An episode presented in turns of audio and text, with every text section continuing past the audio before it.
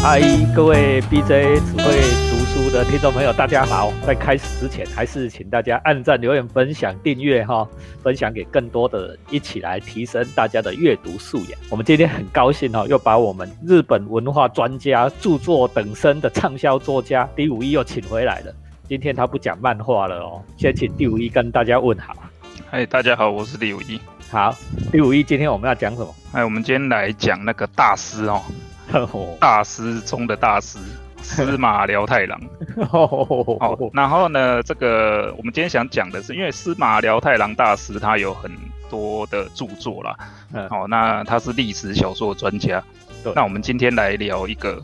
他的一部著作叫做《燃烧吧剑》，我先为大家介绍一下司马辽太郎这一位人物啦，哈，司马辽太郎我都说是我师傅啦，哈，因为大家也知道我的作品大部分都是跟历史有相关的啦，所以最早受到启蒙，仅架起日本的这一个司马辽太郎啊，司马辽太郎是什么时候的人？我很快跟大家介绍一下，他大概是一九二三年出生的人。一九九六年就死了，然后呢，他的本名叫福田定一啦。啊，你大家都知道哦，就民一九二三年，大概就民国十二年的时候，哦，因日本都刚刚崛起嘛，哈，啊，且四过哦，那个人小台哈，发生战争嘛，哈，所以日本司马辽太郎一开始去当兵，当完兵就当记者。哦，然后在第二次世界大战打完了以后呢，就开始写作啊，就成为日本的国民作家啊。他的畅销著作非常多啦，那每一本我都喜欢。你如果大家有看到我后面书柜这一柜书，全部都司马辽太郎，只要有翻中文版的，我通通有买。那我们今天呢，第五一要跟我们讲的是他的成名作之一哈，就是《燃烧吧剑》。好，来。来，《燃烧吧剑》这本书哈，真的是大师的成名作了。那他这个内容写的是什么呢？我们看这个书名嘛哈，它的日文叫做《摩摩伊 Ken》剑嘛，当然讲的就是剑客。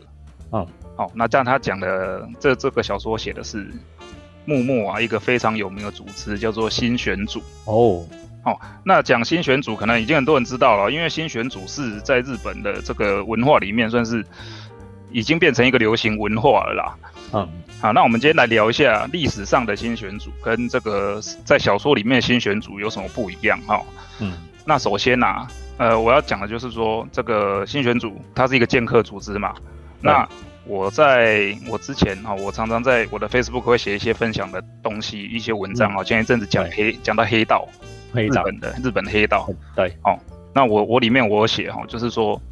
新选组啊，这个组织啊，如果他们没有他们的老板叫做松平龙宝哈，是那个德川家人，如果没有这个松平龙宝给他们一个职位，嗯，让他们能够有一个名目在京都活动的话，哎，其实因都是罗毛，对呀，都是欧德啦，哎，就是 黑道啦，哎呀，好。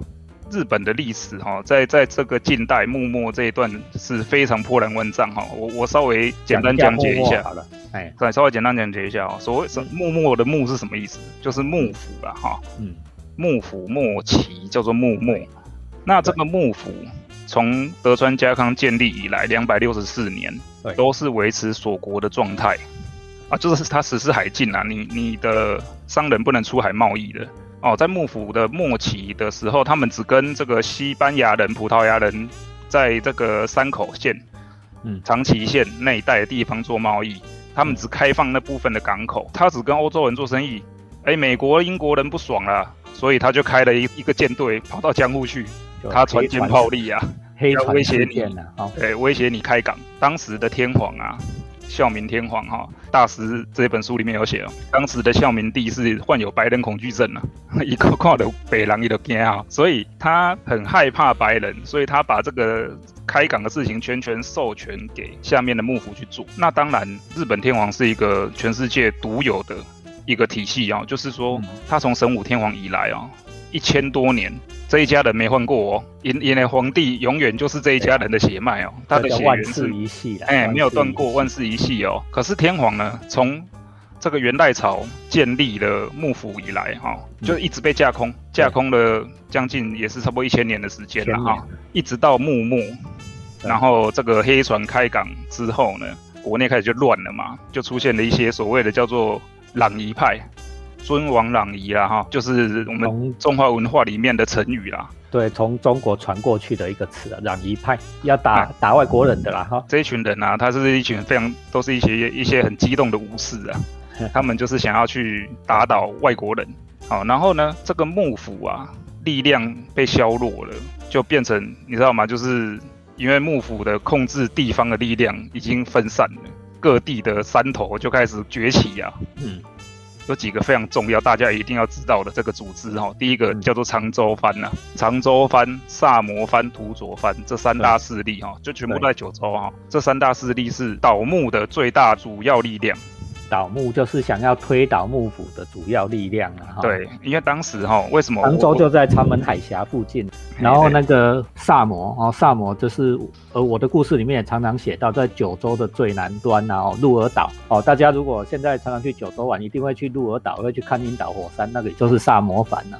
啊，另外土佐藩在四国了，就是版本龙马啊，司马辽太郎那下就跟版本龙马，就是版本龙马出现的所在，三大岛幕的势力。那就是我们在看历史小说哦，其实我会很建议搭配地图来看的哈。对，就是为什么这三大势力，这三个藩明明在九州啊，为什么这三个势力却可以对江户产生威胁嘞？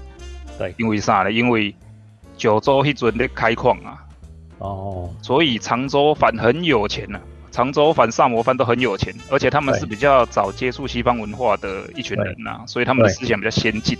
对，好，那我简单历史背景讲完哈，就是当时天下大乱，这个年轻的土方岁三哈，他是江户人，哦，他的故乡在多摩哈，就是东京的山里面呐。然后呢，他土方跟那个近藤勇哦，就是新选组的的局长，是青梅竹马啦，主岁安的好朋友。对，从小就是好朋友，一起长大的。然后他近藤勇，他那个有个有个流派叫做天然理心流，天然理心流，常州天然理心流哈。哎啊，讲到这个，我有一个问题哦，要来考 BJ 大哥哦。我们常讲说，有时候不管是北辰一刀流也好啦，哈，天然理心流也好啦，这些叫做剑术流派，对吧？对。哎，剑术流派，可是你要想哦，哎，你不能用的是武士刀呢。对。那喜欢那因起铁刀啊，啊喜欢那称自称为剑客啊，学的是剑法嘞。他们的刀武士刀就叫做剑了。哎，对，没有错。他们的刀跟剑是一样的事情啊。这个我有研究过哈。我们在中土啦哈，就是在中国，剑是双面开锋的那一种东西叫做剑，剑法主要是用刺的。但是在日本哈，就是他们没有什么双面开锋的，而单面开锋的就是武士刀了哈。武士刀也叫做剑所以拿武士刀的武士。又叫做剑客了，大概是那意思了。果然很非常博学，这个这个我也是从我开始学日文哈，一直嗯有疑问呐，后来再去查才查到了哈。对，那这个剑客哈，这些这些浪人呐，在日本这个幕府时代啊，哎在你有办法拿刀在路上走的人，嗯，都是武士啦。对，那武士有分成，你有官职的跟没有官职的。对。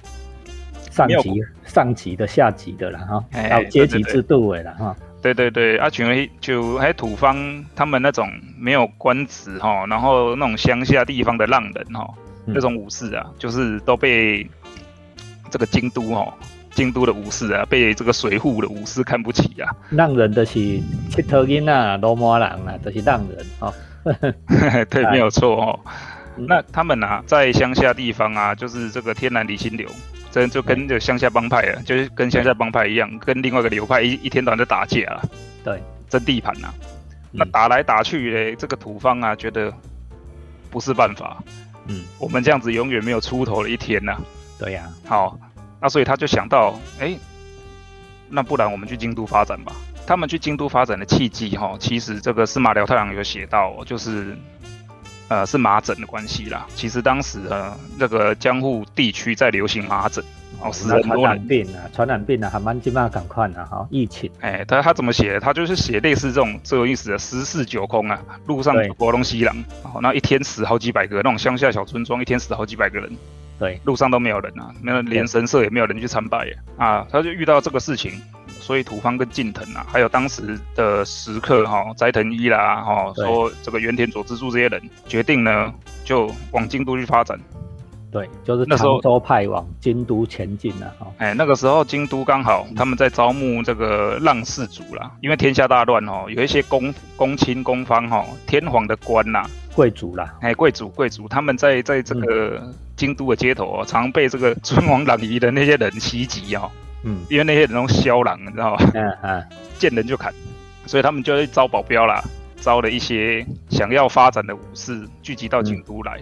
嗯，这个慢慢的到了京都之后呢，哎，这个近藤土方又认识一个人叫做秦泽压，哦，这个人非常重要，等下讲哈、对，秦泽压他的哥哥哈、在松平龙堡那边当官呐、哦，松平龙堡我刚刚讲过，他是德川的人嘛，就套关系了哈。哎，他是会津藩的藩主，然后他那时候的官职是京都守护，嗯，下面一属嘞？就是保护京都的人呐、嗯。哦，所以他就靠关系去从松平龙宝那里求到了一个算是呃首肯呐、答应他们可以在京都安定下来，给他们一个职位，给他们一个基地。哎，对。给他们一个基地，然后变成新选组，变成一个类似他们自称为军队哈、土方嗯在。土方对新选组的想法是军队了，但是松平龙堡对新选组的想法是警察啦。对，好，这两者之间其实有蛮大的差异的，就是这本这个《燃烧吧剑》里面这这本书里面有写的非常详细哦。其实就是军队又是警察，本质又是罗摩啊，罗马哎帮派了，欧德帮派大概是这样。那然后其实大家哦看那个小说啦，看一些动漫、动画、漫画啦，是，都很多哦。新选组的题材不计其数哦。对，但是呢，其实大家说真的，不要以为新选组是什么好人啊。就刚刚我刚刚讲，他们其实就是合法的流氓，有牌的黑道。对，哦，秦泽压他在京都干什么事？没事就跑去勒索店家，去那个无白吃服店啊，哎，白吃白喝啊，去那个五福店那个做和服的，做了高级的和服不付钱呐、然后去抢人家的小妾啦，什么坏事都干尽了。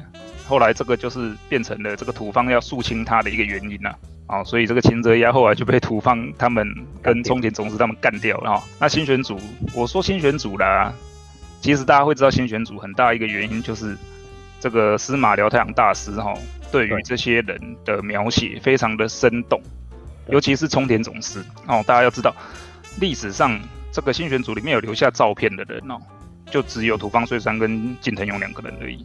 对，中田总司没有照片的。对，但是这个大师把他描述成是一个什么样的人呢？就是冲田总司是一个年轻、非常年轻的人，二十出头，高高瘦瘦，眉清目秀，双眼皮对，长得很很好看啊。这那那个就是我们后来的作品。最近不是又拍电影版吗？大家记不记得那个《浪客剑心》？哎，我们这里翻作《浪客剑心》嘛，哈、这个浪客剑心是正式翻译没有错的。对对啊。对对，剑心是虚构的，被安在这个常州派里面的，这都千人斩拔刀斋对吧？哈，然后大家在书里面会看到一个角色，《浪客剑心》里面有真实的斋藤一哦，就是新选组第三组的组长，那是真的是斋藤一哦，哦，那是真的，在里面有虚构一个叫做中次郎，天剑中次郎，哎，其实就是这个冲田总司啊，就是隐喻这个冲田总司对对对。这位，幕末哦有四所谓的四大人斩呐、什么叫什么叫人斩？就是在路上拔刀砍人那种人。其中这个有一个叫做冈田乙藏哦，冈田乙藏是龙马的朋友啊，就是我们刚刚讲坂本龙马，冈田乙藏跟坂本龙马其实是有一些关系的。那这个人这个冈田乙藏呢，就是有有人有人认为是这个剑心的这个模板。原型，原型，对对对，我来讲哈、哦，幕末幕末就是乱世哦，所谓的嗯。乱世出英雄、哦，不管是左木派或者是倒木派，两边其实都有非常多英雄在啦。那嗯。当然，事实上历史最后是倒木赢了嘛，常州萨摩那边赢了嘛，因为他们后来成立了萨长同盟，打了一场对。内战，促使德川庆喜交出政权，大政奉还嘛。那日本历史上非常非常重要的事件，这表示说开启明治维新了啊，哎，这表示天皇一千年来的架空结束了。啊当然，架到结束到昭和又被架空了嘛哈。嗯，土方啊、这个人，新选组里面立下非常严格的规矩。总而言之，就是五条五条那个规矩啦。然后，但是不管怎哪一条都是切腹啦。公话嘛，这五条规矩超有趣的哦。哎，我要翻一下哦，我翻一下。来来来，五条规矩哈。第一条，不得有违武士道精神；第二条，不得擅离组织；第三条，不得擅自筹款；第四条是不得擅自受理外部的申诉；然后第五条是不得搞明争暗斗。啊，违反任何一条，切腹处置。你看这超有趣的哈，就五条东西被切腹了哈，尤其是第一条，第一条总是叫不得违反武士道精神哦？你要知道，在一个组织里面，如果定这一种哦，用道德原则来当当做法律，因为这五条是法律，对不对？武士道精神起道德原则，对不对？用道德原则当法律哦，到最后的结果就是怎样？负责执法的人说了算。哎，你这个你这样做有没有符合武士道？你那样做有没有符合武士道？哎，他如果想砍你就说你不符合武士道，武士道啊。他如果想要保你就说你符合武士道哦。你要知道这种诀窍就是这样哦。大家如果想要搞黑道的话，可以学这一招，这五条很好用。啊，为什么为什么他要立这五条？其实很简单嘛，就是因为当初新选组是靠着秦泽压的力量而建立起来的，靠着这个秦泽建立的力量呢，变成说新选组有两个局长，秦泽，到后来又加了一个新建警嘛，变三个。啊，可是新建警是秦泽的小弟啊，对不对？那所以土方想要把新选组变成是近藤一个人的东西，好，所以他设计陷害。也不是说陷害啦，就是因为秦泽他们那一伙人就是坏事干尽了嘛，对，就是找了一个借口啦，把他冲掉了。然后后来呃，又里面有还有个叫做三南进驻啦，哦，三南进驻新选组里面唯一一个有读书的人呢，土方看得很不顺眼，一直想把他弄掉啊。但是因为近藤还蛮信赖他的，因为出去跟人家谈事情需要一些这个有有有读过书的人呐，他后来把他架空。其实，呃，新选组的这个组织哈，虽然说组长是局长是近藤，那其实掌控的一直都是土方啊，就是老二啦，老二在掌权啦哈，老大是近藤勇，老二是土方岁三，但是这个组织其实老大没什么意见哦，老二的这个土方岁三很有意见哦，整个组织都是他在操作。哎，对啊，为什么？因为你看局中法度是他写的。等于是什么意思？挖攻生命艺术的其生命艺术啊，嗯，违抗我的意志的人就是切腹自杀嘛。所以后来三男进驻这个司马辽太郎在小说里面写到，三男进驻被架空，然后他跟土方说：“你你的这个想法实在是太天真了，你这个理想没有办法套用在现实啊。”土方回答什么？土方回答说：“理想本来就是纯真无邪的东西，我做梦有错吗？我想要让我的大哥近藤勇成为大名有错吗？”我想要让这个新选组变变成一支勇猛的军队，有错吗？没有错，这是他的理想。但是土方这个人，他是不择手段的，好让人哈，他们没念过书哈，没有什么仁义道德啦。大家不要觉得说，我这些人看起来在动画漫画里面看起来帅帅，哦，看起来都是哦英挺俊秀的帅哥，然后每一个都以为他们是好人，不是哦。其实，在幕末那个时代，没什么好人啊。对。大家都是为了自己的利益在走啦。那可能有一些爱国志士，像坂本龙马，对他们也是为了国家啊。那为了国家，他们会不会就是杀？会不会去杀人？也是会嘛。其实这这部小说哦，我觉得这个司马辽太郎大师在描写土方是非常有意思的哦。土方呢，他虽然没念过书，但是他很有指挥调度的才能。大家会想说啊，那不会念书啊，又没有去参加过军队。从哪里去学指挥调度？其实他最前面就有写的，土方家里以前是卖药的嘛，卖药的，在这个他们药材在收获的季节啊，就是要去采收嘛。对，那因为土方的大哥车梅啊，嗯，所以就是只能在那边弹弹琴，家业是土方在继承，所以土方从小时候呢，就会去在这个收成的时候去指挥哦这些来帮忙的农妇怎么收成比较快。学习组织技巧了哈，哎，对对对，嗯，所以他从小其实就是已经学会了怎么样去组织群众，好，组织队伍。所以他，而且加上他第一个他又没念过书，所以他在先选组的制度上面呢，很多很多都是非常创新的，嗯，是当时的武士没有办法想象的制度。对，哦，就好像新选组明明是个组，结果 结果老大叫局长。对吧？对哦，这个书里面有写啊，他是跟这个葡萄牙人学的啊。啊，脱出思考框架了哈。我们书读得多不见得有好处，因为书读得多给你很多的规矩，很多的框架，你怎么想都是在那个范围里面，对不对？啊，有时候没读书的人哦，给你提供一些新的 idea，好，新的 idea 就会突破那个框架，就会创造出一个新局面。新选组这个组织，我们听第五一介绍到现在哈，你就知道说它是从来没有形成过的武士组织。哦，为什么？因为在幕府时代，武士基本上是属于各个藩，属于各个藩的藩主啊，基本上可以这样说啦，因为都没有战乱哈，就是他就是公务员，武士就是一层一层的公务员，有官职的就是公务员，没官职的就是街上的流氓。从来都没有用过这种方式，民间自行组织，组织成有有组织的黑道这样，所以土方岁三跟近藤勇他们这一群人成立新选组啊，这是在日日本史上是从来没有见过的事情。但是也像流行一样啊，刚刚成立呃没几年哈，明治维新了以后，这个组织就随着倒幕的活动结束而结束啊，很灿烂的像流星一样的过去了。第五一刚才为我们介绍到前面这里哈。我想要请教第五一一个很重要的问题。我手上的这一本啊，是上海人民出版社的简体版，因为我很早就买了，那时候台湾都还没有中译本哦。我是他上海人民出版社的的简体版。上海人民出版社在出这一本《燃烧吧剑》啊，他在最后引了一段书里面的文字啊，土方岁三跟冲田总司说话。土方岁三说：“总司啊，你看这是剑，是啊，总司。”无奈的笑一笑啊，冲田总司无奈的笑一笑。所谓剑哈，土方岁三继续说说，所谓剑是为工匠为了杀人的目的而制作的。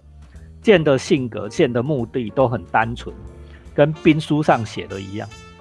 剑的目的只有一个，就是打败敌人。总司反正他是年轻人啊，天真无邪。他说：“哦，哦，这人也没什么回答，反正没什么想法了。”好，总司是这样的人。那土方就继续说了。可是你看，看看这种纯粹的美啊！武士刀，你如果看过纯粹的美，剑比美人更美。看到美人在眼前呢，心情不会紧张啊。可是，一把剑所拥有的美，会融化男人的铁石心肠，并紧紧抓住男人的心。所以，目的必须纯粹，思想必须纯粹。新选组是只能为气节而存在。总司就说：“我听了这篇长论，大家都说哦，原来他是想说这个。”总司躺在床上，依然笑容灿烂。这是司马大太郎的写法哈。我们可以看出这一群单纯淳朴，但是又凶暴无比的乡下人，好像土方岁三这种，我们都看到这种人哈，他是为了纯粹的理想而奋斗，而不择手段。为了理想不择手段，到底是不是可以接受的？大家可以回去想想，想想看这种问题哈。为了你自己纯粹的理想，为纯粹的美感哦，理想有时候是到了完美，到了有有美感的境界。你为了这种事情去干狗屁倒灶的事情，到底可不可以？自己的道德原则到底可不可以？还是你是双标的？别人做不可以，你做就可以？第五一，你觉得呢？其实这个问题其实很简单哦。我们家我们来看默默当时的情势就好了。左木派、倒木派、攘夷派这三个势力修抬来抬去，杀来杀去。池田屋事件，新选组去杀了十几个人，然后自己也死了好几个人。他们求的是什么？哎，其实两边都是为了国家好啊。对啊，大家都是要救日本啊，对吧？对啊，那其实两边都是为了国家好啊。那大方向一致嘛，但是在细节上是这个立场是对立的。所以其实说，你说左木派对吗？也不完不完全对，倒木派对嘛，也不完全对，但是他们的行动的方针其实都一样，就是我想要救国家，因为我的国家要被外敌侵略了。你说在救国救国这个大前提之下去做狗屁倒灶的事情、肮脏的事情，行不行？我觉得这个每一个人的想法不一样啦。好，但是我觉得这是每个人都有他必须牺牲的东西啦。就是说，你想要救国，对，没有没有那么好的，就是说你不用付出。什么？也许你要付出的是你的人性啊，没有无代价的牺牲了。对，也许你要付出是你的人性啊，也也许你要付出是你的生命啊。对对，就是其实这些志士们哈，他们在决定要做这事情的时候，其实他们都已经有了觉悟了啦。日本武士不不把自己的命当命的，他们觉得死可以荣耀死去是一个非常光荣的事情。对，所以他们随时身上哈都都准备好那个慈氏词啊。都带在身上了，就是他们走在路上，随时有可能被人家扑袭啊。就是我以前我小时候看那个日本电影啊，我想说，哎呦，啊这些武士那也打开狼被死前都有办法写诗哦。嗯，其实不是啊，早就写好了。啊，就放在怀里面啊。如果我万一在路上被干掉了，人家把我这个拿出来看，哦，我这个人叫追准，还有十四死。所以你说，因为那个时候的幕府啊，那个时候的日本其实是有两个头嘛，一个头是天皇，另外一个头是德川幕府嘛。对，双头马车，你要停哪一边呢？两边都有人停，啊，的修整啊。所以他们内战的原因就是这样子嘛。德川庆喜呢，发现情势不对。在戊辰战争里面呢，戊辰战争就是新选组打输打的最后一场最后一场战争哈，那个土方他们真的去从军打仗了，就是拿着枪去去那个跟跟幕府军修台的哈，不是拿刀了哈，那已经是拿枪了。这戊辰战争，呃，幕府被这个萨长联盟打败了，新选组解散了，那土方还躲到北海道去，又又顽强抵抗了好几年嘛。对，土方死掉，新选组就结束了。这是很从他土方二十九岁的时候新选组成立啊，到他三十四岁死掉，从中间其实才五年的时间呢。对，够五年而已哦，短短的五年哦。那那近藤勇是逃跑的时候被抓嘛，被这个这个明治维新这一方的人抓到了，对，然后就砍头了嘛。因为哎，大家要想哈，司马辽太郎刚刚 B J 大哥介绍过哈。他是一九二三年出生的啊，然后土方是什么时候死掉的？土方是一八六九年死的，才差六十年呢，就是等于是说他在写六十年前的人而已啊。这个历史其实都是阿康都有听过的故事了。对对对，他的小说其实就是就是史实，然后加上一些他描写的细节啦。对，其实跟史实差异其实不大，可以当真正的历史在看。这个关于新选组哈，我们刚才想说他成立。然后怎么组织？然后刚才第五一有讲到说新选组败亡，这整个过程就是这个司马辽太郎写这本《燃烧把剑》最重要的主轴。那我记得呢哈，我就回到这个司马辽太郎大师啊哈，司马辽太郎大师在一九九六年死的吧？刚刚来过台湾见过李登辉，李登辉跟他是同期的啦哈。那同期啊回去了以后没几没多久就死掉，在司马辽太郎他们在日本人在大阪设了一个日本。司马辽太郎纪念馆，那个大家如果有机会去大阪，一定要去哦！我就我梦想中的家就要长得像那样，全部都是书。哦那个司马辽太郎纪念馆，鬼东东西车哦，加西郎。为什么？因为司马辽太郎写书哦，他是看了很多书，他才能写能才能写一本书啦。哦。啊，他看过的书，他全部堆在那里。那个纪念馆非常的漂亮，清水模的，哈，大建议大家可以去玩。第五一讲的那个土方岁山的那个在北海道的基地啊，那个武林锅吧什么，那个大家如果还在哦，北北海道旅游还还会看到那个地方哦哦，哦武林锅的樱花哈，非常的漂亮，是一个赏樱名点呐。对啊，那些樱花哦，就是土方岁山种的，你看有浪漫不啊？七八十年前，差不多一百年前，土方岁山种的樱花，现在在那里满开。对，你知道那个就是你去浪漫一点去想象，就是新选组跟那时候夏夷共和国嘛，还有一些一些呃，你去看维，大家去看维基就知道哈，当时夏夷共和国过就是土方岁山他们干的哦。当时夏夷共和国的支持者。全部人都姓松平呐，什么意思？松平的是德川家康还救姓嘛？对，就是德川家的。德川家，哎，就是幕府想要幕府那一派的的最后的这个富隅文抗，就在那个地方，那些人流的血哈，就变成现在的樱花了。你浪漫一点去想，就是这样子。非常开心哦，第五一来跟我们讲这个我师父的一个大作啊哈，然后从这一个小小的新选组的故事里面，我们也看到了说一个国家里面大家都有相同的目标，但是互相斗争哦，想要先歼灭对方哦，到底我们要先救国还是先歼灭对方 哦？这不就是我们今天台湾的处境吗？大家想一想啊，大家其实都是为了台湾哈，大家都爱台湾，然后把爱台湾挂在嘴上。然后大家都干狗屁倒灶的事情。有时候我们为了理想的追求，在干狗屁倒灶的事情的时候，你都忘记了你当初的理想是什么，只剩下狗屁倒灶的事情。我我觉得这是台湾现在最大的一个悲剧啊，跟危机，有点像新选组这种状况在啊。那你看大家两边互相攻击的的状况，难道没有比在京都路上的暗杀更厉害吗？对吗？新学府当初在京都到处暗杀豺狼，对不对？啊，现在的状况不就是这样吗？网络就好像，哎，对，网络霸凌哦，这个网军跟我比迄迄时阵较较较好较善良，嘛无呢吼。所以，我们从今天这个故事，请大家回来想想看，我们到底怎么样过现在这个日子？乱世里面会出英雄，或者是乱世里面有一群狗熊哦，最后只留下凄美如恋樱花般的传说，浪漫传说。对啊，那个其实就是最后的武士啦。哦，他们那群人就是最后的武士啊！从明治维新以后就禁止带刀了啦，武士就消失了啊！讲到刀啦，我我们可能也差不多时间差不多嘛。对，讲到刀，我们最后来讲哦，就是其实之前有人问过我哦，土方岁三呐，近藤近跟近藤呐，他们手上都拿名刀哦。嗯，近藤拿的是虎彻，土方拿的是和拳手坚定。对，然后据说冲田拿的是菊文字啊。嗯，好。这些刀，哎，这些名字，哇，都是名刀。你在电动里面全部都绝对都有看过的哦。啊，有人问过我啊，他们怎么有办法乡下武士去拿这么厉害的传奇的刀嘞？哎，其实大家不要误会了，给给这个东西，和拳手坚定跟虎彻哈，就相当于我提手机我给他 Apple 啦，我给他 Sony 哈，他们那个叫做品牌名啊，对了，不是讲跟他。只有那一把名刀传承到现在，不是哦？他们因为他们的刀匠都是也是传承好几百年的。对啊，然后这一间工厂而已啦，同一间工厂对对，这一排打出来的都叫做和拳手坚定。啊和拳手坚定，当时土方跟他姐夫要钱买刀，他说我不要买乡下武士用的这种烂刀，我要买那种大明用的最好的刀。跟他要多少钱？一百两黄金呢？嗯，哎，一百两黄金在。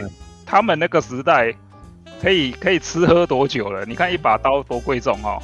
对，真正的结果还有可能有山寨版哦。哎，对对对，山寨版哦。哎，因为和拳手，和拳手不是接人呢 啊，对吧？一一就这人啊，对，他只要坚定打得到，嗯，坚定是第二代嘛。他只要坚定打得到，啊，其实因为第第一代跟后面那一代打的刀都很便宜嘛，都不一样，嘿嘿，啊，这个就就好呢。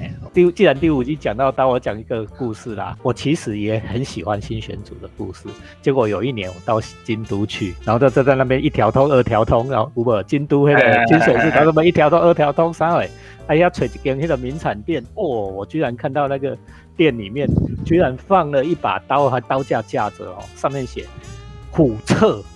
哦，虎彻哦啊，这虎彻家的堂妹哦，所以我们打算木工，哎，我们买买买一套回去啦，就是一组啊，大小两只啊，哦，他买一套回去放啊，哦，啊莫工啊，那个能带过法法官嘛？我说不管不管哦，男人有时候就是这么白痴啊，像新选组一样，男人是很白痴的啦，我我真的就买了哦，哦啊，那个钱呢也不便宜，反正就买了啊，就真的回来哦，从日本就要带回回来，结果没想到哈。